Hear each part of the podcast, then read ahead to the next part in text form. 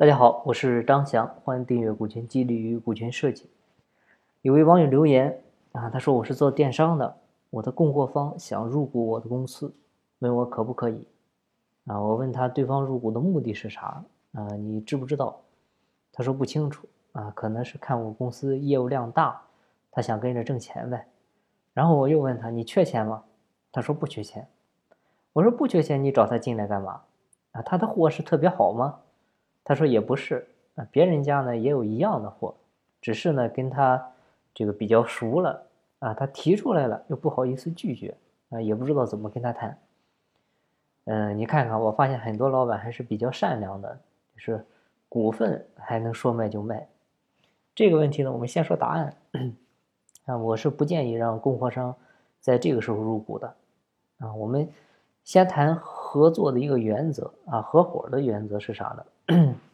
就是我们一直说的责权利对等啊，他入股以后啊，只是跟你享受权益了，他不承担责任啊，不但不承担，甚至呢还要求你只能进他的货啊，万一他的货品质量啊，或者说这个到以后他没法保证这个质量的话，对你公司损失是很大的啊，不是说不可以让供货商入股，但是呢有前提，一个呢是他的货非常好。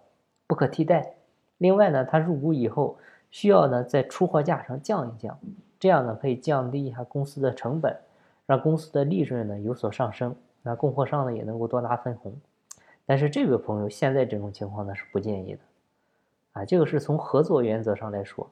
另外呢，从合作方式上考虑呢，你从商业的本质来考虑，也是建议你们多业务合作，少股权合作，因为业务合作对应的就是。短期合作就一次买卖一次合同，合同期结束啊，你觉得不合适，我可以再换人合作。但是你只要一涉及股权，它就是长期的了，就是实现了捆绑。这个时候你再换合作伙伴，一个是不好谈判，再一个是你不跟他合作了，他还是你的股东，那他对你有啥意义呢？另外呢，就是从文化的角度考虑，合作呢，它需要磨合，磨合就需要成本。啊，你看夫妻之间，他结婚一辈子，有的都磨合不好啊，那么多闹离婚的。你看夫妻之间，他是天然的利益一致啊，这种情况下都能散伙，别说你们了。所以要尽量减少磨合啊，少共同经营。还有就是从风险的角度考虑，有时候即便是你控股这家公司，你也说了不算啊，也是建议刚开始少控股合作啊。我亲身经历的一家企业，它就是这样。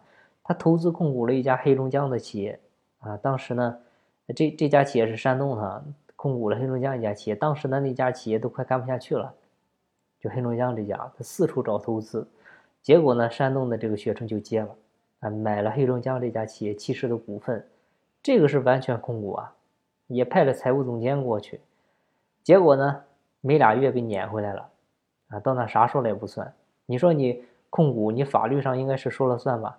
但是现实中呢，很多事情没那么简单，因为规则在流氓面前，它就是个屁啊！你说要用法律整他，他就说你整吧，你整我，我就去工商税务那举报你偷税漏税，啊，反正你是大股东，你承担主要责任，一损俱损，谁怕谁呀？你说这个你没法说理吗？所以合作合伙的层次呢，一般是业务合作、参股合作，最后再控股合作。你千万别上来就控股合作，有时候控股它不一定是控制了利益，还有很大可能是承担了风险。好，今天的分享呢就到这里，感谢您的收听。进步在西天，精在路上。我是张翔，下期再见，拜拜。